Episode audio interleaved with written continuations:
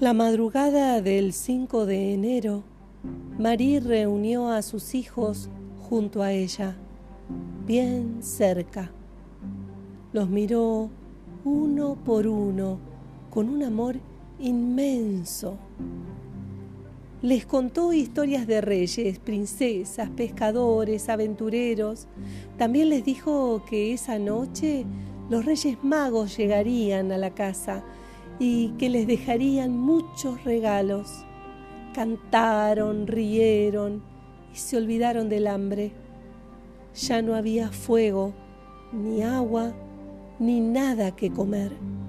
Solo se llenaron esa noche de historias de reyes magos que les traerían la magia de ver cumplir sus deseos.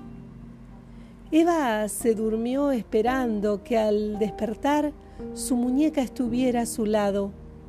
Antoine cerró los ojos soñando con un gran barco que lo llevaría al encuentro con su papá.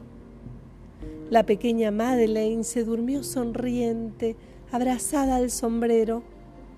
Sammy y Yunes escucharon como nunca, en silencio, la canción de cuna que Marí les susurró al oído. Esa noche el hielo los congeló y los congeló para siempre. La muerte pasó por el cuarto enterrándolo todo. La espera, el hambre, el frío, el llanto, la risa, los cuerpos. Se eternizó el amor, el recuerdo y el dolor de una herida que nunca cerraría.